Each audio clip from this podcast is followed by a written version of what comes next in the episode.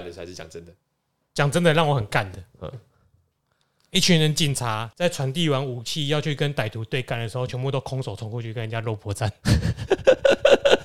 你们不是警察吗？武器嘞，对啊，气死！这太差了吧？好，那今天欢迎收听东邪西毒，陪你轻松聊一本书。今天呢，我们要读的是《先知之后》的第十三章《永远的训教者》。我是 Eric，我是 Jeremy。你忘记了？哎呀，没有。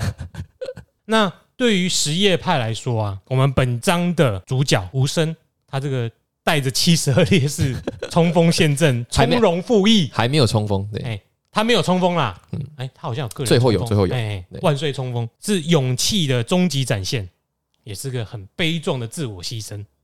这一幅画面呢，在实业派教徒的脑海中留下深刻的印象不。过在我们这种没有信仰的人，我们没有穆斯林信仰，对，这整个过程就挺无谋的。嗯，可是这个牺牲呢，对他们而言是反映了五麦亚政权的腐败和他们的残暴。而且我们上一集有讲到，他是先知斗篷底下的最后一名成员，也就是说，他在血缘上应该要是继承先知的领袖。嗯，这个意思就是说，现有的王位取得是不公不义的。这就是为什么逊尼跟实业会有造成这么大分裂哦，一开始就要讲这的个，起源。哦不是，说起源，起源是在我们更之前就有那个开始了。嗯哼，但也是因为五麦王朝对待先知家族的这种方式，使得他们的这种仇恨更加剧，而且越来越难以弥补。因为我们之前有讲到说，五木遗书不是穆阿维亚的遗言，嘿，如果雅记的有照做的话，可能不至于造成这么可怕的分裂。可是他显然没有嘛。我们后面我们后面会说对对对讲到踢足球的故事，蹴局，嗯 我觉得这边在我们放音乐之前再讲一下好了。我们现在讲到逊尼跟实业，实际上如果按照刚才 Jeremy 的说法，实际上逊尼派就是一个比较倾向于从政治现实去看待伊斯兰社会啦，即便不是出自于穆罕默德的血脉哦，但我们同样都是信奉真主的人。这叫伊斯兰意识。对，我们不应该分你是真主的血脉，所以你才有这个话语权。嗯而是我们大家都是阿拉的小孩，应该共同分享话语权。那这是一个很现实意识，因为这个逻辑就是，只要我得到现实的王座，我就有话语权了嘛。对，那你就不要管我是哪里来的。嗯，可是呢，什叶派更倾向于这个世界理应要有先知的血脉继承。这个当然在当时是不可能的，因为胡生跟哈山后来都是弱势，他们就是只能是一个理想的的地位，就好像大家都说孔子应该要当王啊，啊靠北啊，孔子从来没有当过王，好不好？嗯，就是所有的后世的人都觉得你应该要是，但你就不是，这就是一个什叶派比较尴尬的现实。可是更奇怪的是，什叶派后来也有建国啊，对，而且他们在某一些地方实际上还是多数，比如说现在的伊朗。跟伊拉克，伊拉克也是啊，我查过了。嗯，后面有提到啦，在中东世界，逊尼跟什叶是五十 percent，五十 percent。对，只是说以总数来讲，逊尼是多数，可是，在特定地区这，就是逊尼伊斯兰的威力啊！因为你只要认同主，你就是你找逊尼伊斯兰的意志，你就是穆斯林，因为他不用血缘。而且如果你这个逻辑成立，它就超越种族了。对，我就算不是阿拉伯人，我也可以是真主的。所以在非洲地区啊，或者是东南亚地区，去年伊斯兰的扩散就很快速。所以以这个逻辑来讲，如果真的什叶派能够翻转变成主流的话，实际上伊斯兰世界根本没有机会扩张到这么大，因为他们不会有这么大的宗教宽容吧？他们会秉持着原本五马尔的概念，就嗯，你可以不要信，那你缴税就好了，对，那就不会有这么多人愿意信了。也许吧。也许，可是因为这个就是没有发生嘛，嗯，后来就是由这个逊呃逊尼伊斯兰，嗯嗯，变成世界上的大众，所以才会有今天这种广为流传的局面，而且流传的范围又非常之庞大。回过头来说一下好了，胡生选择这样的方式殉道，嗯，在宗教上有一个很类似的意涵，就是把他跟耶稣拿来做比较，因为他们都从容的赴义。一一个是非自愿，一个是半自愿的。看起来都是知道有什么结果，却毅然决然的走在那条路上，那就进入我们本次的节目内容喽。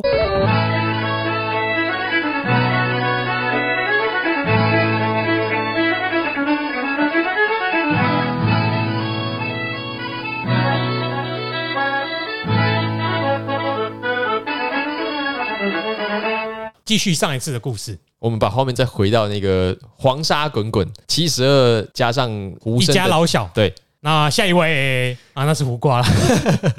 他在收到那个来自堂弟的讯息之后，他就往伊拉克方向前进了嘛。就一路往北嘛。对，但是呢，在前往伊拉克的途中，却有了一堆的警告，给个麦个来啊，呃，也有因为事情有变。也有集结啦，对，路上还是有一些人说，哎、桃太郎你要去打鬼啊，那我跟你一起去吧，这样就是加入他了。可是也同时有一些骑士看到他们来，哦，你们要去打鬼啊，不要去吧。那就是来自伊拉克的讯息开始有变了啦。本来派去的总督就开始铁腕统治了嘛。我记得是堂弟警告他的，还是另一个堂弟的消息，哦另外一个堂弟就是的消息不是刚才讲的那个姆斯林呢？他说库法人的心可能和你在一起，但是剑是和雅契德在一起的。对，可是呢，胡生还是去了。这个我觉得这可能也是一个叙述上的问题，又或者是胡生真的是误判情势。嗯，这有点难理解啦。如果照这种书的叙事方式来说，因为它中间可能很多脉络没有交代到，也许历史没有记载。对，没有记载。今天假设是我们现在这个社会，你要办一个活动，你在脸书上面可能经营一段时间，大家都说哦，我回去，我回去，我会去。万人响应，对，可是你都你自己心里也都清楚，你说你在脸书办一个活动，然后两千个跟你说他会去，你真的以为两千个会来？不可能，多少都会打折扣，看你要打几折。对，比如说两千个会来，但其实我真的心里想的大概就是嗯五十个吧，就是这里有五十个会来，我就觉得差不多了。对，可是，在以前那个时代根本没有这样的概念。也没有看到谁按赞啊，你收到了这么多信嘛？更难知道啊。对，可是那个信从他写完送出来到你手上，到你准备出发，伊拉克骑骆驼到麦加要多久？我光想我就觉得这个至少也是十天半个月以上嘛。嗯，那这段时间发生什么事情，真的太难控制。他也许一开始写信的时候是真心的，对，是真心的。对，但是等时空背景不同。对，因为在这段时间内，书里面有提到说，伍拜达拉的恐怖手段已经消灭了库法反抗的意志。收到风声了，好，你们要造反是不是？那嗯我们就来看看你们骨头是有多硬。对你身家性命都在人家手上，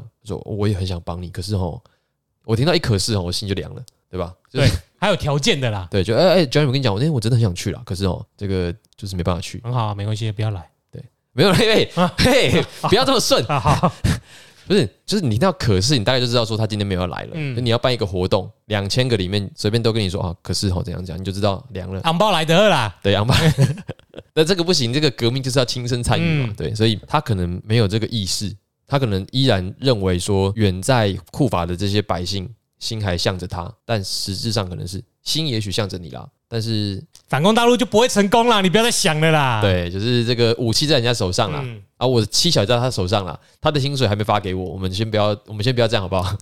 那他这个恐怖统治有多恐怖？送消息给他的姆斯林，在送出最后一个消息之前，已经被抓到了，直接被五拜达拉头砍下来，在这街上游行。哎不是这一段其实书里写的很恐怖，你把它讲的很轻松。就因为他后面还要你还要再提啊，我们先讲嘛。然后呢，这个情势是他真的是虽千万人吾往矣，他在去的路上已经接受到许多人的警告了。一开始很多人加入他嘛，嗯，但是随着警告越来越多，开始慢慢的那个意志越来越薄弱。我说旁边的人啊，他本人没有。嗯然后麦加的总督甚至劝他不要去，并且跟他说：“嗯，我可以保护你，但你不要去送死。”就回到我们上一集在结尾有提到，他的宗教地位仍然很高，他大可以不要送死。就乖乖的，你就待在麦家或者也门，对，再往南走。多时菜的这个新的那个王叫什么名字？新的那个王雅纪德，雅纪德根本也懒得理你啦，因为你根本在南边你成不了气候的，嗯，那你还是要去。这个姆斯林实际上在沿街走告的时候，他就已经被其中一个原本说要起义的人背叛了。这里就是最可怕的地方，你的同志已经背离你了，就跟库法人一样嘛。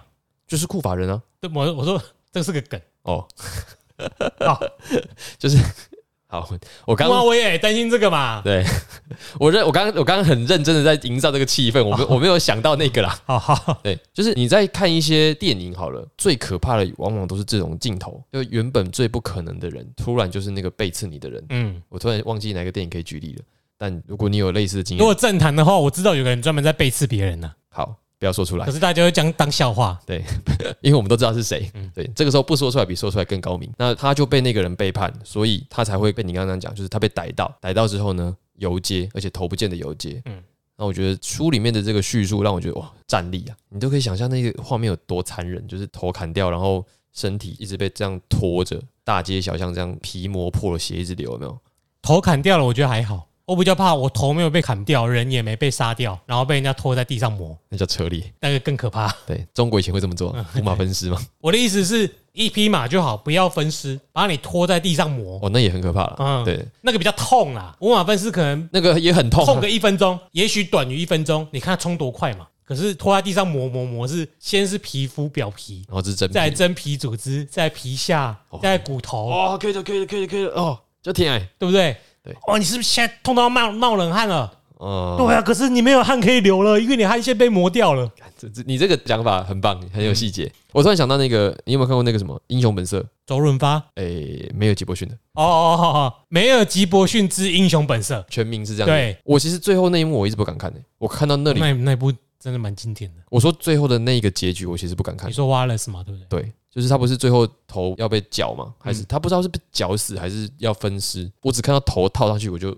我就切掉了，因为我知道死定了嘛。可是我就看不下去后面的东西，大概就是那种情景啊。这就是英格兰跟苏格兰千年分裂的起源啊！可能之后的 N 本书啊。对对，这个我印象深刻的原因在于《世纪帝国》有一关就是这个。啊，对，威廉·瓦勒斯在里面是一支剑兵勇士，他就是一直在领导苏格兰革命，最后失败。里面还有提到一个叫做松兰武士塞尔特人，塞尔特人应该就是苏格兰附近，我我我真的不知道，因为我一直跟塞尔柱会搞混，塞尔特人就是塞尔提克啊，所以他就是属于那个爱尔兰吧？啊，对对对对对，对对爱尔兰。反正不是英格兰本岛啦。有机会我们再去看相关的书，跟介绍给各位听。好，就这么定了，先许个愿。好，接下来是回归伊斯兰。这个小姐就在探究啦，他为什么硬要去？我觉得这里也可以讲一下库法人的心理的转折吧。就是我们刚刚虽然有讲的很简单，可是这里有一个很人性上的纠结啦。就是你也真的想，开始纠结，梦有你而美。不上哦。怎么样宣传一下？是不用不用不用不用，他们都不定时出刊的，不要理他们。就是你其实不是不想，你也曾经有过希望嘛。比如说那个时候，如果哈山领导起来，真的有的一拼，可是哈桑就怂了。如果爸爸再心狠手辣一点，更容易成功。对，那这里的人曾经有一个希望，然后又没了。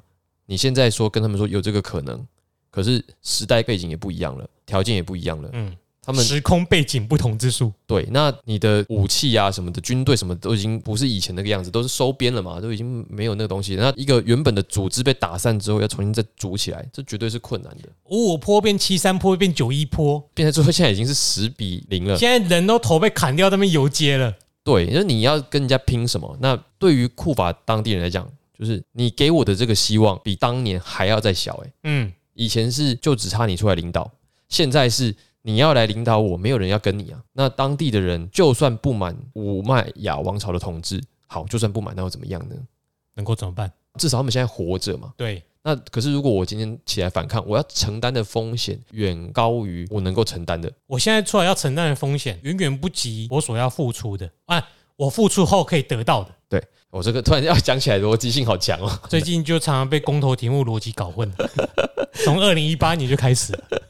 对，刚刚那句话突然，嗯，突然一个一个不知道怎么讲。就当我的付出，因为这风险本身很高了嘛，嗯，高风险必须伴随着高报酬。但是如果高风险成功率又低，带来的报酬却又小于现在所可以得到的报酬，那你自然不会选择冒着风险去干这件事情。对啊，任何事情都是这样子，你股票买卖也是啊，嗯就是你现在买下去，啊，干明天万一跌怎么办？嗯，啊，突然明天大涨，后悔死，没办法，就是这样。那对不起，你也嘿，对不起，耶。那我说现在不卖，干明天转绿啊，没办法，你为什么不卖呢？你就是贪心嘛，你就是希望明天再冲一根，看结果明天是往下掉一根啊，来不及了。那你去买美股吧，美股看到绿的你会比较开心，好，那总之就是当地的人会想要反悔出卖，或者不响应呐、不要说到出卖、因为有人出卖穆斯林，有些人本来要响应，后来不响应，这些通通都是合理。可理解的，因为你作为个体，你就理性了嘛。我们刚刚讲，大家聚在一起的时候，感性嘛，你回到三四年前，你不当廖北亚的诱惑真的蛮难的啦。嘿，就是你只要检举他，你可能就有一笔奖金。那如果那个人又跟你没有什么交情，更容易。赚钱喽。对啊，对，现在不一样了，所以这个大家做事情一定是更审慎的，嗯，是这样讲吗？所以说到他们的不响应跟背叛，我觉得真的都是人性的。就是穆阿维尔这家族很会运用人性的弱点。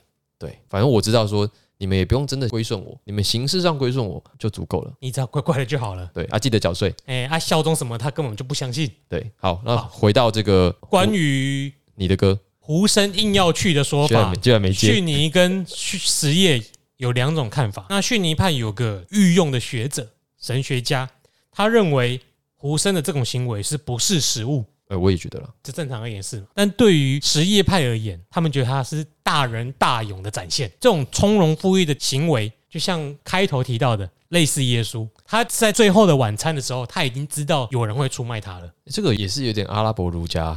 呃，对啊，怎么了？就是你明知道这件事情就做不成。他们都是亚伯拉罕宗教。哦，对。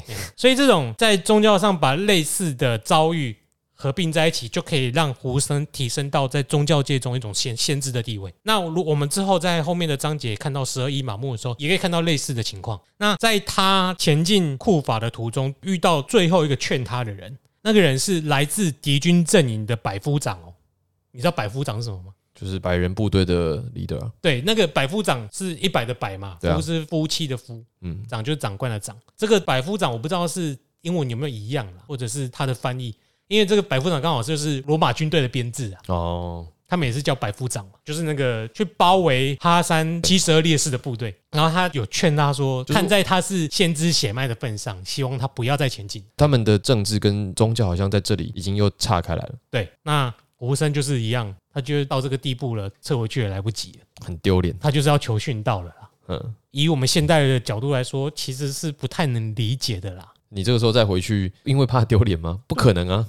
就是人家都劝你了，可见的没什么好丢脸的吧？你这个时候明哲保身，不过也不一定哦。你是说有些人也是蛮善变的，要真的要求死以求得好名声呢？可是他那个时候带家眷呢，整个家族跟……可是你能保证他回去之后不会被人家骂说是懦夫吗？一定也会有。对啊，就灰头土脸的再回去啊。那个年代网络又不发达，又没网络，难道不能就此退隐山林吗？那个阿里的副手不就这样吗？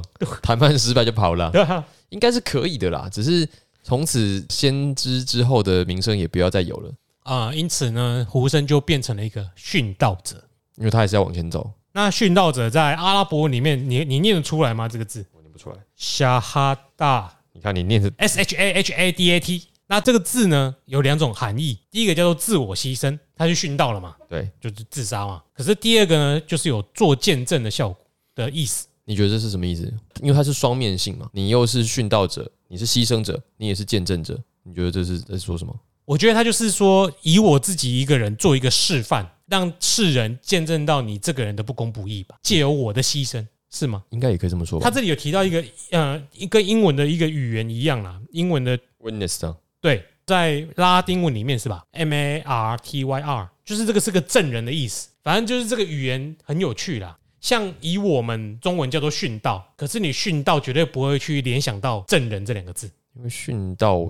它是一个，这时候就请中文系的来，因为殉道是一个复合词啊，前面是殉是动词，后面是道是名词，嗯，对啊，所以它是以肉身实践道，可是见证哦，那是他见证了，还是别人见证他了？如果说是你死掉的瞬间，你见证到了真理的存在嘛？比如说我们这个以前讲说，死有轻于鸿毛，有重如泰山，嗯，那。比如说，你为了你的相信的真理而死的那个瞬间，你会说：“哦，我成就了真理，对吧？”嗯，就是如果你今天很怂的跑掉了，被杀掉，那那个死就是不值得的。对。可是如果你今天是面向敌人往前冲，然后敌人刺向你的心脏的那一瞬间，你可能会觉得说：“我这一生活这一刻足以，我见证了这个真理的存在。”那可能下一刻你就死掉了。那还是说他这里他这个字的意思是他自己是证据，他自己是证人。他见证了阿拉的教诲都是真的，我觉得是这样子啊，因为我们在活着的时候，谁也看不到阿拉嘛，除了穆罕默德之外，没有人知道阿拉的存在。可是透过牺牲的那一个瞬间，你就能够见证。那如果是我解释，我可能就会解释这样子，因为如果是别人见证，他就有一点难说得通，因为别人没有办法见证，他就是看有一个人被杀掉而已。可是作为本人。是有那样子的说法存在的，就是。可是换个角度想，就因为他去殉道了，如果他是说作为一个证物，证明给世人看，说这个王朝有多么的腐败，也可以啊，让其他人去 witness 这件事情的发生。因为你没有去万岁冲锋，不会撼动到这么多人，这么多什叶派的呃穆斯林愿意站出来，所以在这样的情况下，变成他不是证人，而是他是证明这件事情的证据或证人，哎，证明。对，他就变成一个证明了。对。那呃也变成象征的啦。嗯，呃，我记得那个电影《斯巴达三百壮士》有没有？也正是因为那三百壮士在那边阻挡波斯嘛，对，全部战死，嗯，所以最后电影内幕不是一大票的那个，就是跟他们穿一样衣服的斯巴达还是希腊的战士就跑出来了。就是你可以想象说，正是因为有他们在那边拖时间，阻挡住了波斯，所以这些人才能够有机会出来。那也受到他们的感召，所以更加的骁勇善战。对，我觉得这个词听起来就蛮火的，因为你透过不同的观察者，比如说我刚刚讲的是透过本人作为殉道瞬间见证了真主至大的这种概念，以及他死后作为特殊性事件起到了后世的影响，而且真正有影响就是后面这个他死后的影响嘛，因为那个影响一直到现在啊。嗯，只是说，如果我们单纯以殉道来说，我们不会去联想到这一方面的含义啊，这个语境。我们知道殉道这件事，以中文来说，会知道殉道这件事，也许后面是还有一长串的句子，这个要叙述嘛。例如说，这个我们通常讲殉道，以中国故事讲就是伯夷叔齐啊，再来台湾就是郑南荣啊。对，那这个 可是他的语境，他这两个字不会像他有说的，同时把自我牺牲跟见证两个字包含起来。不会，对啊，就是如果我们单讲殉道，是还要再去多做联想，就是说这件事带给我们什么启示。可是也许阿拉伯文的这个字，同时就已经有启示的意涵在里面了。有应该，可是因为不懂，所以只能说这里因为书特别提到了，所以我就会特别对这个有点就是翻译的难处啦。对，因为好像有兴趣。好像也没有更适合的词去讲去对译了，对啊，也没有比训道更适合的了嗯啊，只是说训道也不够完整啦。嗯，对。但是胡生的这一个行为呢，影响到了现在嘛？因为这一种明知道前面是死路还愿意冲过去的，到现在其实有点类似自杀炸弹客。对那这个是我们对于他们殉殉道的曲解，或者是他们后世的阿拉伯人、后世的穆斯林本身也有曲解了。对你如果去错误的曲解这故事，他们会把美国、英国就是这些帝国主义当成是五迈亚王朝，把自己当成是胡生。那就很可怕。对，大家可以看到各种情形，就是有一部分可能是从这个故事引申而来的。就例如说九一一事件好了，嗯，你说那一些那一些人劫机，他不知道自己会死吗？一定知道啊，他上飞机就是要死。就是要死，那他还愿意去死，他到底秉持什么？就是邪恶的美帝啊！我要教训你们。那这种都还是属于出于自愿的。那如果出于非自愿的更惨，比如说战争的时候，跟你说你就去吧，你现在的行为就是殉道，那这样就很惨。就我明明也没有想要去死，可是却因为战争的原因，然后被你这样一讲，我不去死也不行了。所以，当我们读到这一面的时候，我们会真的觉得，就是这些极端教派特别可怕，也因此我们才要去读第一本啊。对，它原意不是这样的，原意都是有它的崇高性啊，爱、和平、宽容。对 结果现在好像没有，就是这个自杀炸弹，哎哎，恐怖。那我们接下来就到最后一页。那这百夫长就是他名字叫胡尔啦，一样都姓胡的，所以他比较体贴吧？我想他们都姓胡吗？你确定吗？胡生啊，说顺便那个红包给比较大包，主委加码。好，那这里就是说，胡尔要阻止胡生往库法前进，这是他的职责啦。但是胡生他很体贴他，以真主这一派，他不可能去阻拦胡生胡生，可是以他的职责，他不能够放胡生往北走，放胡生进库法。对，又想保护你，可是我又必须把你逮捕，对，那我怎么办？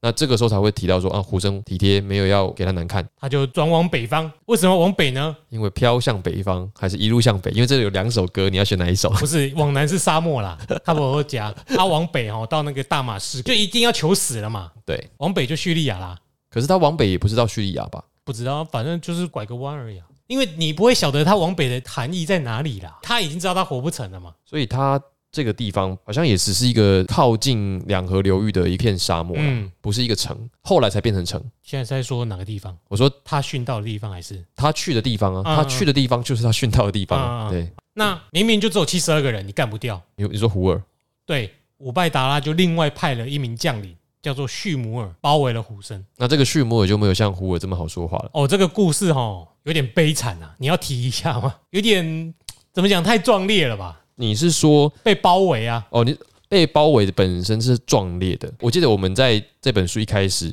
他们在过一个节的时候，我还说这个节，阿苏拉节，对我说这个节到底有什么好哭的？不是台湾国语哦，不是冲吧阿苏拉，是阿斯拉，这个是阿苏拉，阿苏拉节哎。那我一开始不是说阿苏拉节啊，到底每个人的阿苏卡是飞鸟的意思啊，那是阿斯卡，阿斯卡，阿斯卡。我刚说，嗯，等下突然接日文，哒哒哒哒哒哒哒，你知道怎么唱吗？啊你哇，爱的，看伊那莫诺哟，嘎拉斯诺拉斯尼，那拉巴伊耶那伊。好，然后各位观众，Say yes，要按赞是,对对对，按，要不按赞？Say yes，, yes 好，我觉得要被 dislike 了。好，那那个悲惨的小故事，求婚失败，求婚失败，对，呃，那那部我还没有看完，看到第六集而已。一零一哦，对啊，老的嘞，你不要看新的啊。我看老的啊，就是哦。我就是说老的啊，就是我那个也在说林志玲呢，不是呃那个我也看过了，哦。我是说那个老的，你知道那个老的男主角后来一直在演配角吗？不是一广告哦。那个演员他老了之后一直在演一些日剧的配角，哦，然后我真的很难想象他以前演过那样子的男主角的样子，就是他演过男主角，然后演一个这么怂的，我们现在不鼓励这种行为啦，那是性骚扰，好不好？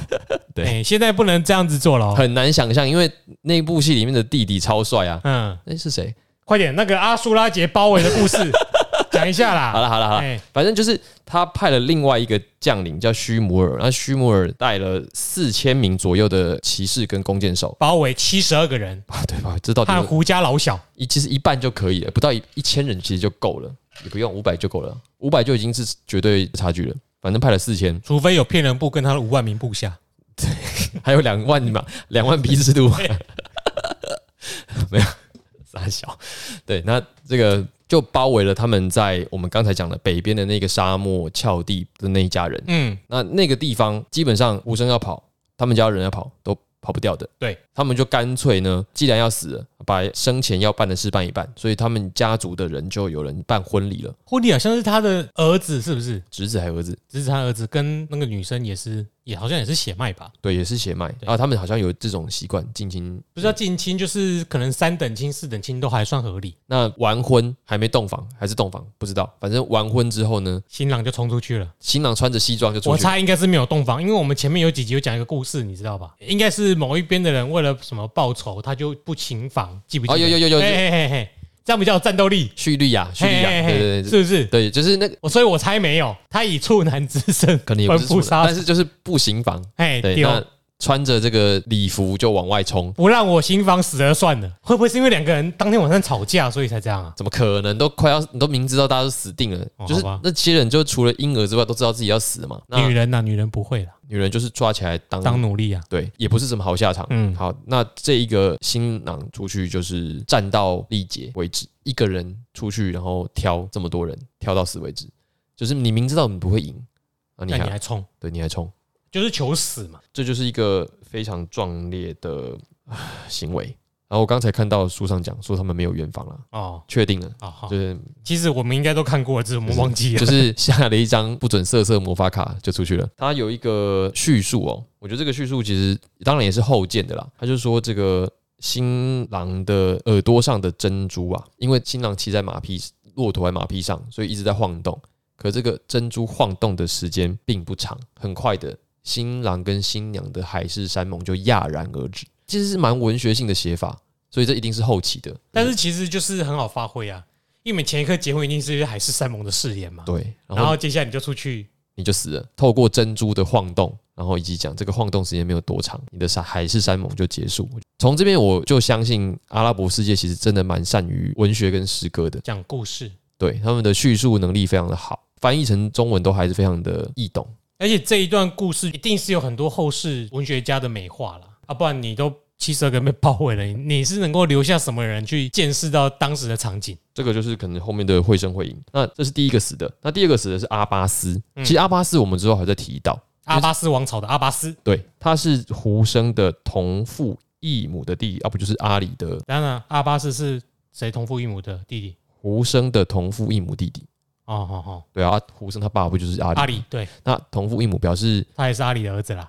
对啊，嗯这可能是异母，表示可能是奴隶妻啊，或者是什么的嗯，所以没有被算在呃先知家族里面。那这个阿巴斯呢，他的特色是他的这个头盔上有两根白鹭的羽毛，表示他是最勇敢的战士，哦，就好像那个羽毛骑兵有没有？就世纪帝国里面不是有一些特反色？正那个阿拉伯那个包头的，有的上面会有一根羽毛啦。对对对对对对，嗯就是像那种，就是表示你是最能打的，对他就是这个最能打的。所以他是为了寻找水源哦，然后冲出封锁线。等到他回来的时候，才遇到了伏击。他一个人就是一直战斗，战斗到我们刚刚讲，就是也是手被斩断了，继续打。水还没带回去，他的血就染红了沙土之上，嗯就是跟着水一起啊，因为他不是装水回来嘛，对啊，然后那个水跟他的血就全部都流到了沙所以是，血浓于水，是水浓于血呢？应该是冲淡了吧，哦，好就是变成歪楼。对歪楼哎啊。不过就是我已经被批评了，下次我知道了，我会尽量闭嘴的。你可以想象那个画面啊，就是说战到最后一刻，然后这个壮烈而凄惨。第三个就是胡生的长子哦，啊，他叫阿里阿克巴尔。他们是不是很喜欢为自己的孩子取名的时候用自己老爸的名字，对啊，西方也很喜欢啊，对吧？对吧？而且有一些地方还是一定要套爸爸妈妈或爷爷奶奶的，所以变成一起套上去之后名字就更长。所以你要认他，其实认那个中间名。因为我们没有这个概念嘛，每次你出去的时候，middle name 都是写都是空白的。咱们中国人啊，取名的时候是要避讳的，不要一样比较好。对啊，完全不同不的同概念了不。同概念了。对，因为如果你爸是李世民，在西方会说你跟着叫李世民是一种光荣，可是我们是要避开这两个字。就不要有事或不要有名啊。对，对，这个韩愈才写过会变嘛。嗯，对，好，那他就是也是要出去战死，因为他宁愿战死也不要渴死。他们当时处境就有点像是马谡被困在那个天水，有没有街亭，啊？街亭，哎，对啊，就天水街亭啊，哎，挥泪斩马谡的那个马谡哎啊。那这个就缺水，所以他们才是要一直冲出封锁线。那胡生的长子就不愿意这么憋，他就是嗯宁愿死，他也不要这样憋。真的很痛苦啊！对啊你在里面肚子饿，然后又快要渴死，就是有时候真的是求死比较快。对啊，那再来他年轻，所以他就出去，可是他又没有像阿巴斯这么的能打，所以他其实没有太多描写，他很快就被砍倒了，哦，不像是赵子龙这样子可以打死没什么好说的对，没什么好说，他就是出去就砍倒了。还而且他又没有奇迹，啊，对对吧？你你两千赤兔马兵分两千路，早就冲出去了，对不对？对，所以他的描写就很少了。嗯，最后就是本人了吧？没有，接下来是胡生的另外一个儿子还在襁褓里。这边的写法是说，这个小孩子是因为他才三个月，因为脱水而虚脱，所以呢，胡生就绝望的走出帐篷，让敌人看到自己的小孩。其实他是要讨水喝的，就是至少让他的小孩喝水嘛。嗯结果得到的回应是一支箭直接穿过那个小孩子的喉咙，呃，我是觉得叙述有点夸张啦。有这么准？他是跟韩国人打仗是不是？为什么？哎、不是不列颠吗？长弓十分箭，长弓兵啊？长弓兵不一定那么准啊。诶、对，他是说射到喉咙哎、而且没有射死抱他的人、欸。那真的是十分箭诶、对啊，嗯，好，有够准。还是要再推一下鹰眼之类的。对，哎、可是你呃，我觉得你想象一下，假设是你是小孩抱你怀里，然后你已经要投降，然后你的小孩子就这样在你手中被射死，当下是非常悲痛的啦。对可是整件看起来是他自找的，你干嘛要出去呢？或者是你就你干嘛要去呢？对啊。就是哪有人打仗带自己的三个月大的小孩的？你说你一个人带七十二烈士就算了，对啊，你带家里人去干嘛？这很奇怪啊。对啊，如果是我，我就想啊，不然我去就医啊，我不要带家人啊，对啊，我我把我的小孩子全部都，说不定你托给阿一下，她会帮你照顾一下。那也不用啦，就是你放在我卖说说不定相较之下几率还比较高一点啊。或者放在卖家就好了，总督会照顾他的啊、对啊，对啊，或者去也门嘛，搞不好哪一天出海他就变成另外一个地方的土豪了。先知家族的继续啊，对啊，啊，你带去那就是死啊！你也知道你会死，你为什么要带去？不懂。不懂。可是那个场景的确就是残忍。在他小儿子这么精彩文学性的故事之后，就到了最后一个晚上，最后一夜它是穆哈兰姆月的第十天，穆哈兰姆月，我们先暂且不提。但是本书的第一集我们有提到，因为我们真的也不不知道他们的节庆啊，那只是说它就是阿苏拉节的前一天，而而且应该说阿苏拉节或许就是因为这一天而存在的吧。每年在纪念这个故事就是阿苏拉节。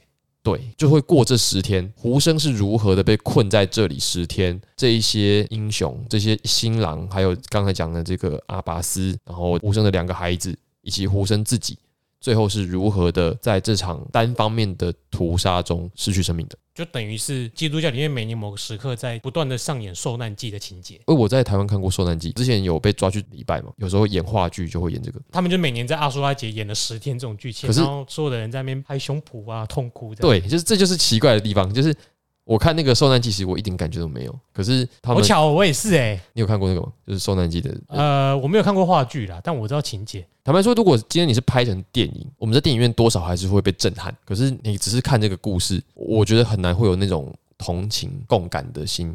而且我们也不是教徒啊，可是如果是电影，也许我们会会、哦会有那个渲染力，因为而且有音乐嘛，配乐打下来有没有？还有那演技嘛，对，比如说我们看那个我们刚刚讲到的没有吉伯逊之英雄本色，嗯你还是会感受到那种澎湃嘛。可是你用话剧或者你用文字呈现很难，不过他这本书写的还不错啦，描写的真的蛮壮烈的。叙述的很壮烈对。好，现在到了最后一天，就是这个我们刚刚讲到的穆哈兰姆月的第十天。那胡生这一批人，其实大部分的人都已经因为长时间的没有水喝，所以他们都已经嘴唇浮肿，声音嘶哑。我没有这么多天没有喝过水，我真的没我有，我也没有，我也没有，哎，真的不知道那种感觉是什么了。如果是那个小太阳在这里，就会说黑人的嘴唇都很浮肿啊，什么之类的这种刻板玩笑。你好了解他哦，可是没有口音可以模仿，算了。这跟原住民讲也怪怪的 对啊，因为因为实在是很讲英文，他们打肉毒杆菌啊，才会肿起来。你还是模仿了吗？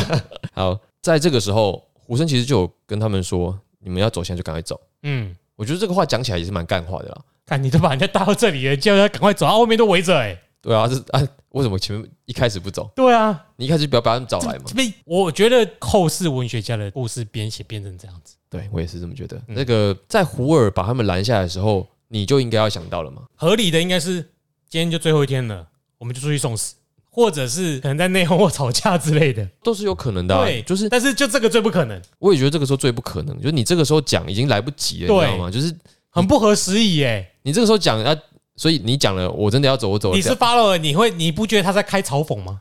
对啊，我说哎呦哎，可是你知道外但我都跟你跟到现在了，你知道外面的人现在都准备要杀我了吗？现在要全额交割，你跟我说赶快卖掉，对，你可以你想想看，如果你是那个追随者，我现在出去，我一样会被箭射死的。对啊，你就光荣的时刻到了，兄弟们冲啊！所以这个时候大家都不愿意走，我觉得那个不愿意走不是真的不想走，是走不了，走不了了，所以哭嘞。对，所以只能说我们到死都跟随你了，嗯，因为你走到这一步没有得选择。没有得选的啦。这个时候讲说我们到死都跟随你比较好看啊，嗯，到死都跟随你是跟随你到死，对，跟随你到死，对，没错，或者是跟你衰到死。都通，因为你们被包围了，就后面都给拱。哎，对，你就不要在那边跟我讲说你们现在要走的可以走，我们现在在怪文学家，哎，不是怪胡生哦。没有没有没有，没有没有没有没有没有没有。那他骑了他的马是马还是骆驼？啊，骆驼啊，反正是叫做追随者啦，很会取名字哎。你不觉得很像那个何诶在帮他摩托车脚踏车命名吗？追风，哎是追风，我记得也知道买车没？哦追随者，北齐。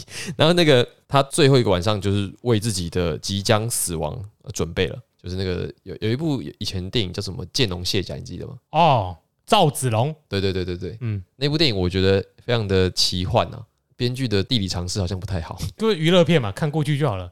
那部片就是在看刘德华而已吧？还有 Magic Q 啊，啊啊啊！对，那部片的最后一个画面就是呃刘德华被洪金宝背刺嗯背叛了，可是刘德华原谅了他。那在刘德华即将要冲出去送死的前一个晚上，他就跟洪金宝说：“为我卸甲。”他就是可能为自己疗伤或干嘛，就是跟跟确定不是要色色的洪金宝就算了，Magic Q 可以啊。啊？对，那这个胡生就脱掉链甲，穿上简单的那种我们常看到的那种伊斯兰的白色长袍，其实就等于是他的裹尸布了啦，还涂上了防晒乳、是防晒乳吗？石膏啦，有 防晒效果嘛？说不定啊，防腐啦，防腐。应该是防腐吧，他就穿了死人衣，就要冲出去啦。有去无回啦。哎，那他冲出去有什么下场呢？死掉。当然是死掉了，不然还能怎么样？好像就是所有的人都被砍头了。他跟七十二烈士，对，在场所有的人都是呃，不不是都被砍头，嗯而且再来是他们的头呢都被当成战利品。然后身体留在原地。对那四千人的将领就希望这些尸首自然的被那些鸟啊，曝尸荒野了。对，然后被吃掉嘛，头要拿回去交差的。所以胡生的头呢就被送到了大马士革的宫殿里，那里面就有一个动作，这个动作应该是乌麦雅的那个王叫什么名字啊？伍拜达拉，伍拜达拉，诶，是伍拜达拉吗？嗯，伍拜达拉还是雅什么的？雅基德，雅基德，雅基德，对，雅基德。雅基德，伍拜达拉是总督，雅基德就很嘲讽的踢足球，你死了吧，你死了吧，然后就就就是用先用拐杖翻弄，先打马球。对，就是滚曲棍球滚两下，对，没有，他那个回去的时候，他就是七十二烈士的头，一般来说是挂在骆驼或马的两旁嘛。对啊，他是把胡生的头插在毛上走进去游街的，就特别举得高高，让大家看到他的下场。先知先知，对，后面我们会讲到啊，现在就讲好了。嗯，他这个动作和你现在提到的就是打曲棍球、踢一些足球、玩那颗头，就已经严重违反了他爸爸留下的遗言。对而且人是你派的，你已经说了就是要他死嘛，对，然后你还没有死者为大。你还是羞辱死者，那这个时候就是有一个先知的老弟子啊，他看到这个情况啊，出来骂人，他就真的看不下去了。建国成员即使没有权力，辈分也是很德高望重的嘛。嗯哼，他就是大骂雅纪德的这个行为。后来他有什么效果？好像就被抓走而已吧，这里的叙述可能就没有特别叙述了啦。就是雅纪德也知道这样不太对啦，他后面有做出一些弥补的动作，不是吗？他没有，他他上面说雅基德感觉到羞愧，可是我不相信哎、他的弥补的动作是我们后面要提到的啦。他的儿子和他的妹妹，胡生的儿子和妹妹被他保护，就是胡生就呃算是殉道完成，对 胡生拖着不少人陪他完成这的殉道之路。到此为止，先知斗篷底下的最后一个人头就没有了。就跟着走了，诶，往生了。你说他后面有留下血脉，有其他的第四任、第五任伊玛目，是他留下来的没错。可是，在先知家族成员的那个情景里面，斗篷下的那一些人，阿里他跟他两儿子和他的女儿都往生了，归真了。那这也是很难以弥补的伊斯兰世界起源最重要的一段时间。族群撕裂最严重的一次就是这次了，这本书在前面的那个殉道者那边有稍微提到一个，就是在伊朗的巴勒维王朝的革命跟这个就是有点关系。大家知道巴勒维王朝吗？你知道吗？就是在现在的共和国之前的那个王朝，对，当初是有一个叫何梅尼，也是现在的领袖前领袖他死掉了，啊，他死掉了。他当初是跟一个叫做哎、死掉了吗？阿里夏里亚提，阿里夏里亚提是一个神学家，嗯，那因为他也是到英美留学的，对，所以他是很懂得相关的革命思想嗯和理论，然后他结合了这种什叶派的神学，奠定了推翻巴勒维王朝的革命理论，所以导致了伊朗现在的统治跟什叶派神学是合起来息息相关的。嗯，那这种什叶派神学其实就跟胡生这十天的遭遇是互相结合在一起的。这也就是为什么在推翻了巴勒维王朝之后，许多恐怖攻击会模仿着胡生发生在以色列、发生在欧洲、发生在美国，那就是会跟今天我们谈到的这则故事是有关系的。他们都会把他们的行为的合理性追溯到这里啦。这种殉道的行为被阿里夏利亚提改造成了一种叫做解放神学。这个含义就是说，无时不刻都是阿苏拉，就是每个时候、每每个时间点，过去、现在、未来，或者是你在哪里，都是阿苏拉节，所以你都要有抱着阿苏拉节胡生的这种决心跟行为。哇，这种光听就觉得好可怕。然后无处不是卡尔巴拉，也就是说你在哪里都应该要有这种殉道的精神。卡尔巴拉就是那个他们最后被砍头的那个地方啦，对，后来就变成卡尔巴拉了。听说就是那一群曝尸荒野的七十二烈士，其实并没有被撕掉。嗯，当地附近的居民支持群众有把他们尸体妥善处理，变成圣灵，然后渐渐的聚集了，就变成一个宗教圣地。嗯后来就爆炸了，就是对对。不过刚才讲到那个，我觉得，我觉得那个思想真的很蛊惑人心，对，很煽动人心啊。嗯那会让人做出一些超理性的举动，比如说，哎、我之前听过一个故事，就是有一支军队在沙漠里面行军，可是在行军的时候都没有说要干嘛，就是中国的一个军队，可能在他们戈壁里面沙漠行军，然后可能行军了很多天，都已经士气快要没有了，指挥官都快要管不动了，就说指挥官，我们到底在这个沙漠里面要干嘛？为什么都没有讲任务？日复一日的这样走走走，到底什么用意？好，直到有一天，终于说，其实你们这次来啊，是为了要寻找这个核弹的试爆点，国家的核弹快要研发成功了，我们要来寻找适合的地点。然后这些士兵突然听到了，哦，我们此行原来有一个这么重要的目的，突然就说：“早说嘛，我们就算为此而死，我们也在所不惜。”就是你突然有一个使命，在这个情境下，人的确会有一种我可以为此而死的冲动。可是其实你们做的事情是一样的哦。就原本你的行军漫无目的的时候，你会觉得没有任何的意义。可是今天给你一个目的了，你要做的事情也还是一样的啊。但是你就突然觉得我人生整个有意义了，那我可以为这个意义奉出生命。我觉得他的这种讲法跟这个是呼应的。就我我给你一个意义，那有些人就会从此找到了他生存的价值，他可以为此奉献。可是如果像这样子的精神哦，受到操弄，你没有足够的知识去分辨你什么时候是下手的时机，你什么时候应该要奉献，什么时候不应该奉献，你自己没有办法判断，那就会有很难以想象的后果。那我们也看到了，就是现今的很多事件都像是这样子。在书里面有提到这阿里夏里亚提，嘿，原文就不念了，念翻译就好了。阿里好了，哎、不行，阿里不能简称。很讽刺的是，他在四十四岁的时候就死掉了，被怀疑是下毒的，他也是被下毒毒死的怀疑。哦，但是他是奠定伊朗革命一个很重要的神学家、理论家、所以是和梅尼收割思。想家。嗯，不晓得，也许吧，不知道。很讽刺啦，也许他当初会提出这一套理念，是想要解放伊朗的民众起来反抗，革命能够成功。嗯嗯。因为巴勒王朝当然是一定统治的基础也有所动摇，治理的也不好，不然怎么可能那么容易就推翻了？对，后来巴勒王朝确实被推翻了，但是人民也没有过得比较好啦。新成立的王朝它依然是一个集权的，后来好像有改有比较开放啦，但是它前期的你说巴勒维还是伊斯兰共和国到现在好像还是有一点。我后来查一下，伊斯兰共和国好像现在是总统跟他的宗教领导人是分开的嘛？对，可是应该还是宗教领导人说了算吧？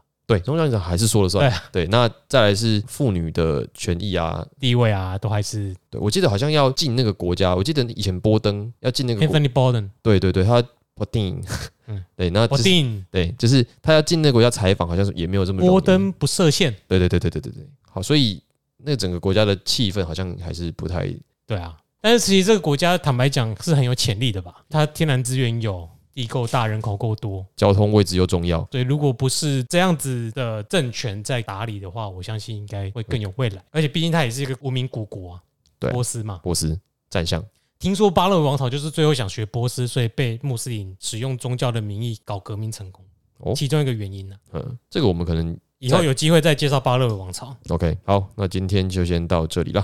那还是希望这些穆斯林们哦，谨记先知爱与宽容的教诲，最初的教诲，对，不要滥用这种把殉道改造成解放神学的观念了。嗯，那今天就谢谢各位听众陪我们到这边，我是 Jeremy。我是 Eric，那如果喜欢我们的节目，对对对，欢迎到 Apple Podcast 给我们我每次都会那个重点忘记，你要接你要接哦。好，那也给我们最好给我们一些好评了。好，那就先到这里了，拜托拜托。拜拜。唉，